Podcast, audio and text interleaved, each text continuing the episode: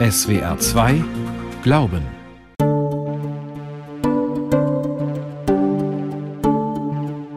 Besondere Zeiten. Wenn ich mich jetzt von Sachen trenne, dass ich sie nicht mit nach Norwegen nehme, dann ist es ein Abschied für immer, weil wenn ich wieder zurückkomme, dann werden sie mir nicht mehr passen. Aber ich glaube, ich nehme ein paar mehr mit, als ich eigentlich bräuchte, weil für mich das so ein richtiger Abschied von allem ist, was ich jetzt nicht dabei habe.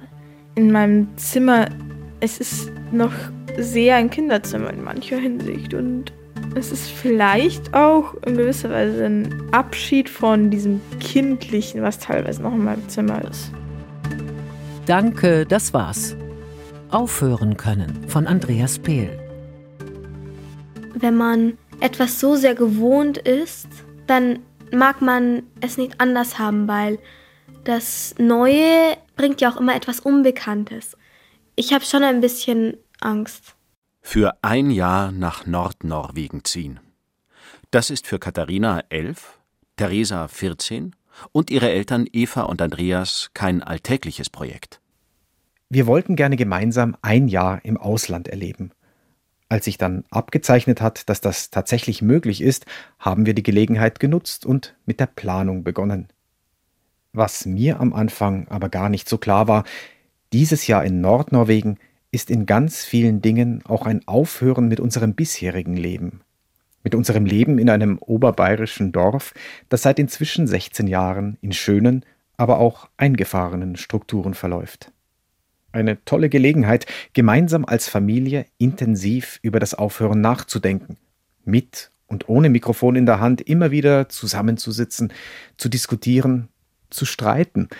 Denn Aufhören ist ein Thema, das wehtun kann, das schwierig ist, gleichzeitig auch unglaubliche Chancen bietet, das unser ganzes Leben begleitet und mit dem wir uns auch als Gesellschaft auseinandersetzen müssen.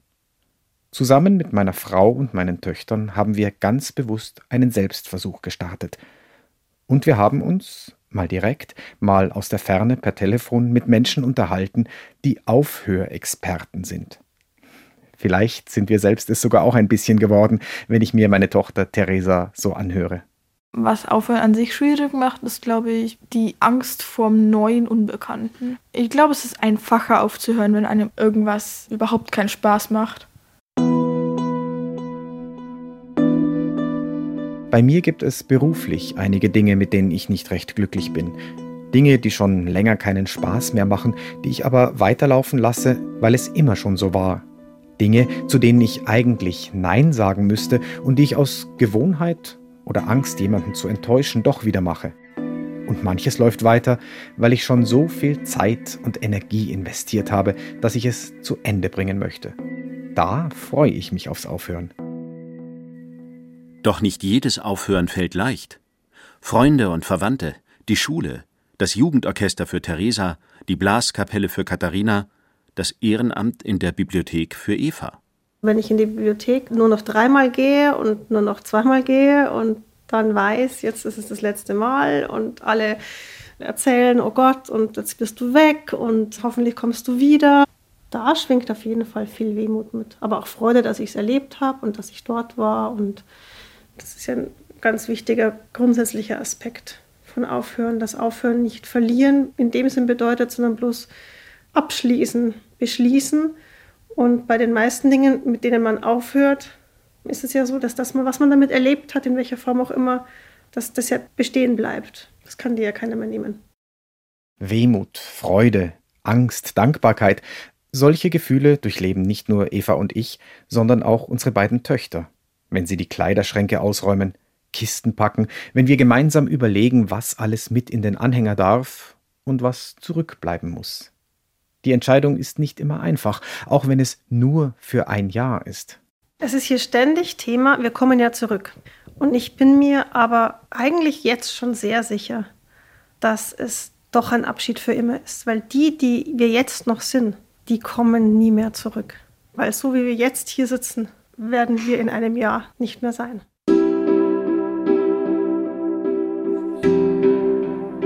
Ist Aufhören generell eine schwierige Herausforderung?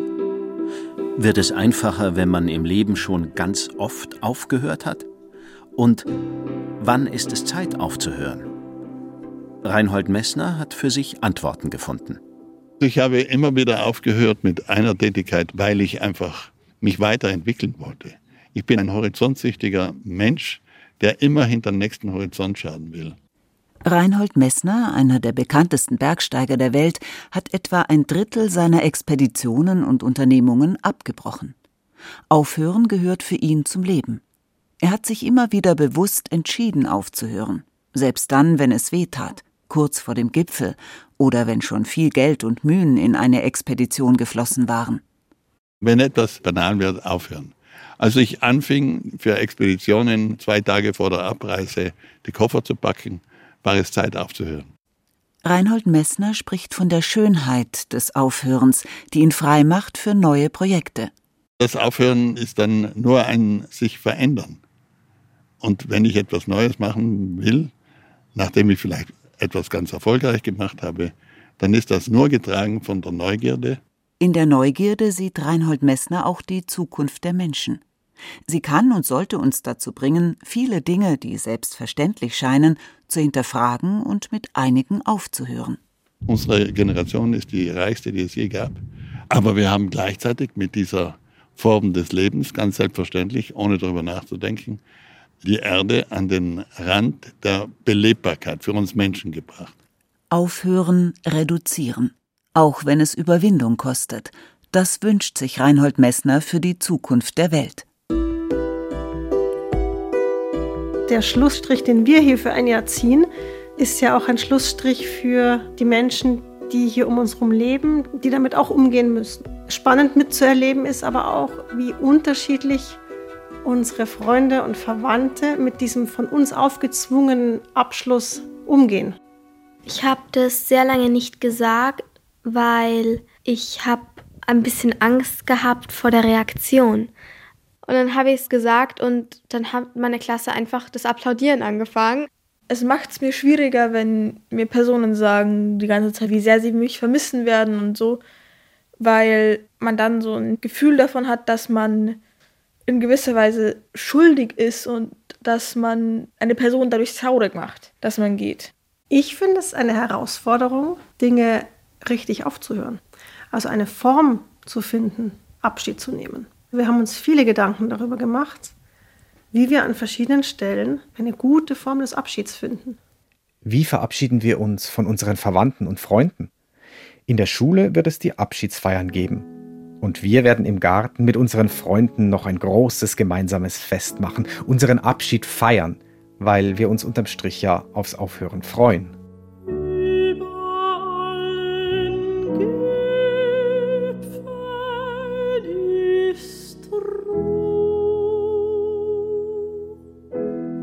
Geht Aufhören?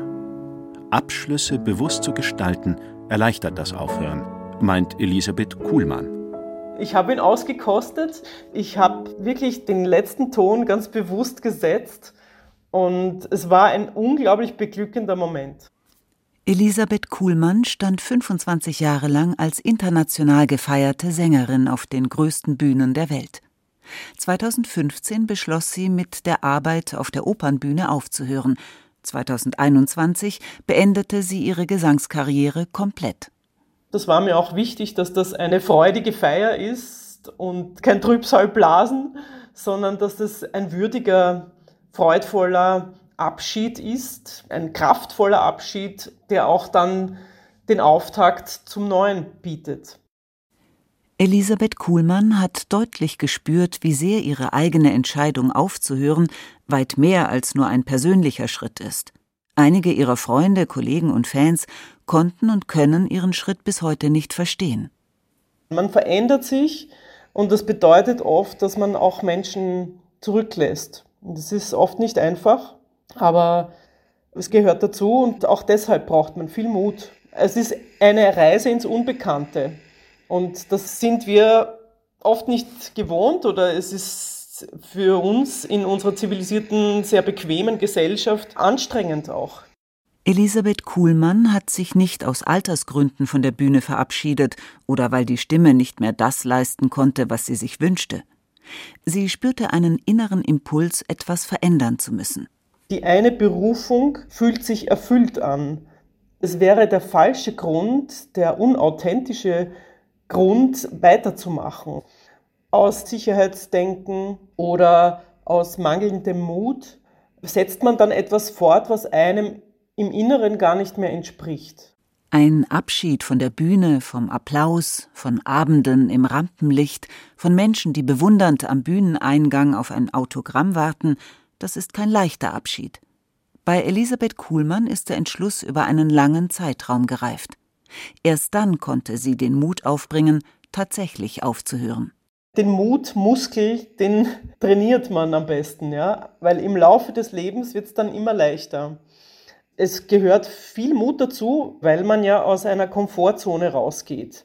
Man geht aus dem Gewohnten raus, was einem Sicherheit und auch Bequemlichkeit bietet und wagt sich in etwas Neues vor. Aufhören, das kann man üben. Es geht darum, eine gewohnte Sicherheit aufzugeben und man wird dafür belohnt mit neuen Überraschungen, die meistens oder in meinem Fall eigentlich immer schöner sind als das, was vorher war. Noch schöner.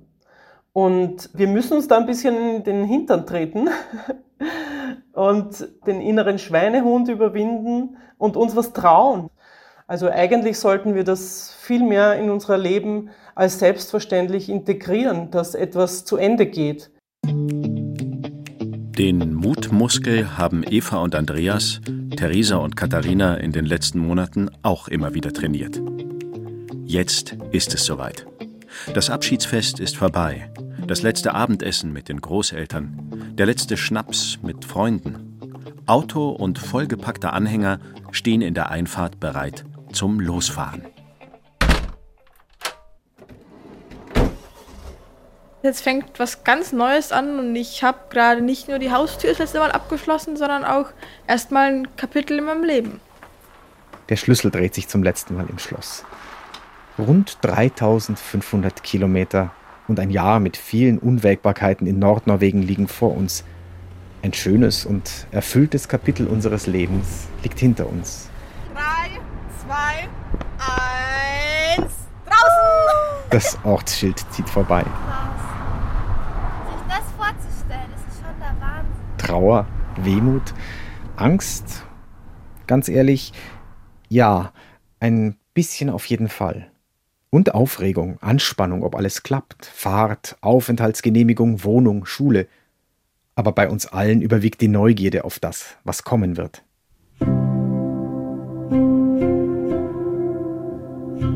Nach vorne schauen und sich darauf einlassen, was kommt.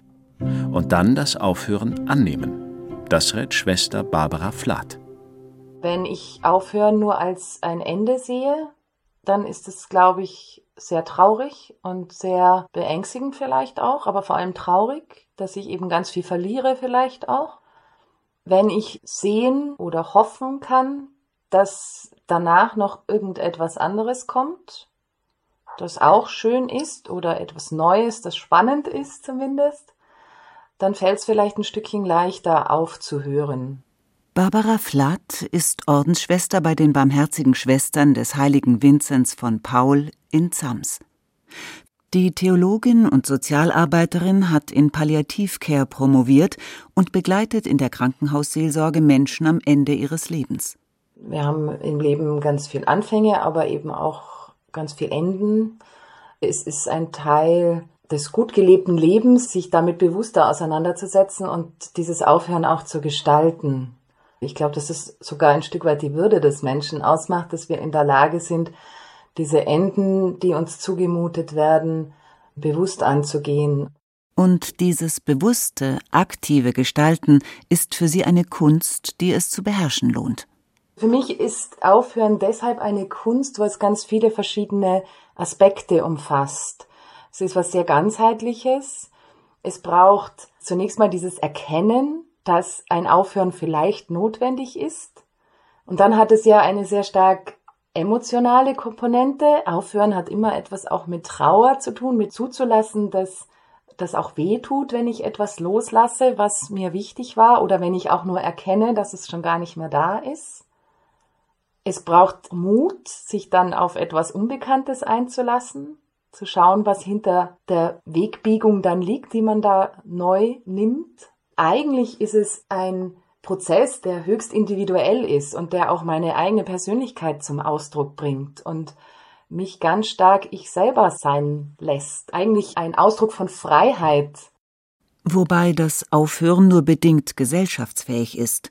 Zu unbeliebt ist es, inmitten allen Wachstums von Aufhören, Reduzieren, Verzicht zu sprechen.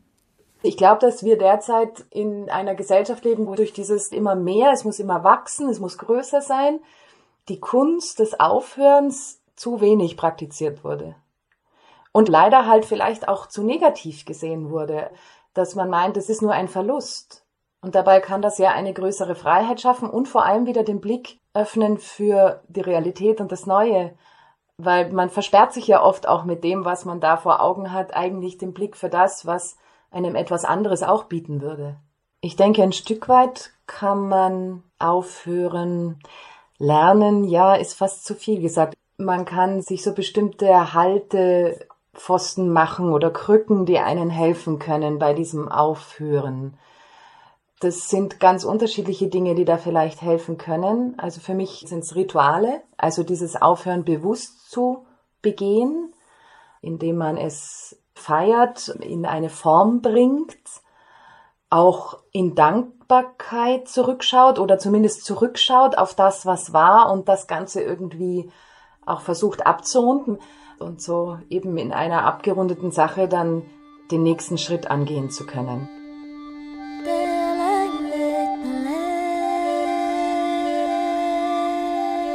In Nordnorwegen sind die langen Sommernächte vorbei.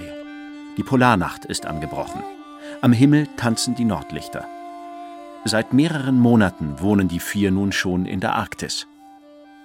Wir haben uns sehr gut eingelebt, haben unglaublich viele nette Menschen kennengelernt, schöne Dinge erlebt, über uns selbst nachgedacht, leise, aber auch wieder laut mit Mikrofon vor dem brennenden Kaminofen. Dieses bewusste Darangehen hat jetzt für mich auch verändert, dass ich manche Sachen anders sehe, dass ich manche Sachen anders angehe, dass ich bei manchen Sachen nochmal drüber nachdenke. Bis jetzt habe ich es immer so und so gemacht, mache ich es jetzt weiter so. Auch für mich selbst hat das Aufhören neue Perspektiven eröffnet. Manchmal werden mir die ganzen Möglichkeiten fast zu viel. Aber wenn ich ganz ehrlich bin, manches, was ich gerne aufhören wollte, hat sich durch die Hintertür wieder eingeschlichen. Und so ertappe ich mich manchmal bei alten Gewohnheiten und schüttle den Kopf über mich selbst. Aufhören ist gar nicht so einfach. Sich die Problematik bewusst zu machen, dass es schwierig ist, in alten Bahnen plötzlich neue Wege zu gehen, ist schon der erste Schritt raus aus diesen alten Bahnen. In dem Moment, wo ich den gespurten Weg des Alltags habe, ist der Schritt größer. Aufhören ist auch ein Thema, das nicht nur die Menschen als Individuum betrifft. Diesen großen Schritt hin zu einer Kultur des Aufhörens müssten wir auch als Gesellschaft tun, meint Werner Betzing. Um aufzuhören oder um das zu lernen, muss man sich aktiv auseinandersetzen. Da braucht es Mut, weil wenn ich aktiv bin, bin ich auch immer tendenziell alleine. Denn wenn ich immer auf die anderen gucke, das ist heute ja extrem ausgeprägt, dann reagiere ich, was die anderen machen, mache ich dann auch. Wenn ich etwas anders machen möchte, bin ich erstmal alleine. Werner Betzing ist Geograf und Alpenforscher. Er beschäftigt sich seit Jahrzehnten mit dem Verhältnis von Mensch und Natur durch die Jahrtausende.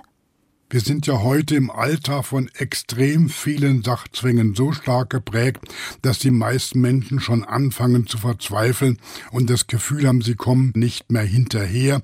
Und wenn ich aus diesen Sachzwängen aussteige, dann ergibt es auf einmal ganz andere Freiräume. Für ihn hat Aufhören einen wichtigen Aspekt, der weit über das Individuelle hinausgeht. Sein Buch Homo Destructor, in dem er anhand der Geschichte aufzeigt, wie wichtig es wäre, Erfahrungen der vormodernen Gesellschaft im Umgang mit der Natur heute zu nutzen, ist auch ein Plädoyer an uns Menschen heute. Unser heutiger Wirtschaftsstil, unser heutiger Lebensstil ist geprägt von einem ständigen Wachstum. Es muss immer mehr, immer mehr, immer mehr sein. Das ist der Fortschritt. Stillstand wäre Rückschritt. Das ist das Schlimmste, was man sich vorstellen kann. Und deswegen verbrauchen wir immer mehr. Wir verbrauchen immer mehr Ressourcen. Wir verbrauchen immer mehr Energie, immer mehr Fläche, immer mehr Wasser. Und dieses immer mehr, das ist auf einer begrenzten Erde nicht möglich. Das zerstört die Erde als Lebensraum des Menschen und damit zerstört der Mensch sich letztlich selbst. Diese Idee, dass das Mehr besser ist als das Weniger, diese Idee ist ja auf den ersten Blick unglaublich überzeugend. Und die Einsicht, dass der Mensch sterblich ist, begrenzt ist, das ist kein besonders attraktives Menschenbild. Ein Menschenbild, wo der Mensch sich vorkommt, er kann alles steigern, er ist großartig und er kann seine Erfolge permanent weiter steigern bis ins Unendliche. Das ist ein großartiges Menschenbild. Das ist ein narzisstisches Menschenbild. Das verführt die Menschen. Auch deshalb tendieren wir dazu, eingefahrene Wege weiterzugehen, Fehlentwicklungen zu optimieren, anstatt sie zu beenden – im privaten, aber auch in ganz vielen Bereichen der Gesellschaft, von Verkehr und Energiegewinnung über Reise- und Konsumverhalten bis hin zu gesellschaftlichen Entwicklungen. Wir optimieren falsche Entwicklungen, statt sie zu beenden. Daher fordert Werner Betzing mit einem Blick in die jahrtausendealte Beziehung zwischen Mensch und Natur habe Mut, deine eigenen Grenzenlosigkeiten in Frage zu stellen und dich auf das richtige Maß zwischen einem zu viel und einem zu wenig zu konzentrieren. Wir müssen zurück zu einer Wirtschafts- und Lebensform, die nicht ständig auf Wachstum setzt, die stabil bleibt, ohne permanent wachsen zu müssen. Ich denke, unser heutiges Wirtschafts- und Gesellschaftssystem wird in absehbarer Zeit an die Wand fahren, wird zusammenbrechen, wie stark auch immer, und dann im Zusammenbruch ergeben sich auf einmal neue Möglichkeiten, und dann wäre die Frage, was machen die Menschen mit diesen neuen Möglichkeiten? Nutzen sie für eine neue, für eine andere Entwicklung oder versuchen sie, den alten Zustand wiederherzustellen? Ich habe hier wahnsinnig tolle Leute kennengelernt, sowohl Mitschüler als auch Lehrer, alles Mögliche. Ich habe Angst vorm Aufhören, und zwar vom Aufhören hier. Ein neues Aufhören erscheint am Horizont. Eva, Andreas, Theresa und Katharina, die inzwischen 15 und 12 Jahre alt sind, haben schon fast die Hälfte ihres Jahres in Nordnorwegen hinter sich. Und obwohl noch gut sechs Monate vor ihnen liegen, steht für sie jetzt schon fest, leichter wird die Sache mit dem Aufhören nicht. Ich überlege mir sehr, was ich machen kann, damit ich mich hier nicht so zu Hause fühle, weil ich glaube, wenn ich mich hier so richtig zu Hause fühlen würde, dann wäre es viel schwerer für mich, nach Hause zu kommen. Ich habe überhaupt kein Heimweh. Ich finde es hier super und ich will da gar nicht nach Hause wieder momentan. Wir haben während unserer gemeinsamen Diskussionen gelernt, dass es Möglichkeiten gibt, mit den Gefühlen umzugehen, die uns schon jetzt beschäftigen, wenn wir an unseren Abschied von hier denken. Aufhören ist nicht gleich aufhören, und es geht immer wieder weiter, nur eben anders. Ist es das, was uns dieser Selbstversuch gelehrt hat? Ich glaube, übers Aufhören nachzudenken macht es einem schwieriger aufzuhören.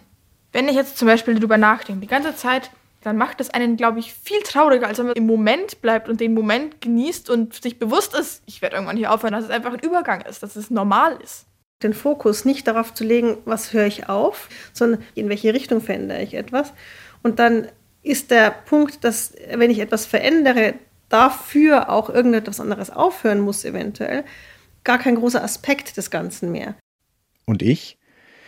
Ich habe durch das bewusste Erleben und Nachdenken über das Thema für mich entdeckt, wie befreiend Aufhören tatsächlich sein kann, wie sich unerwartete neue Wege auftun und andere trotzdem weitergehen können. Und ich habe nach den Erfahrungen der letzten Monate gelernt, dass Aufhören eine sehr gute Alternative zum Weitermachen sein kann, auch wenn es manchmal echt nicht einfach ist. Ich werde meinen Mutmuskel jedenfalls weiterhin trainieren, denn wir Menschen kommen nicht herum ums Aufhören. In SWR 2 Glauben hörten Sie eine Sendung von Andreas Pehl. Danke, das war's. Aufhören können. Es sprachen Rahel Comtes und Thomas Birnstiel. Redaktion Matthias Morgenroth.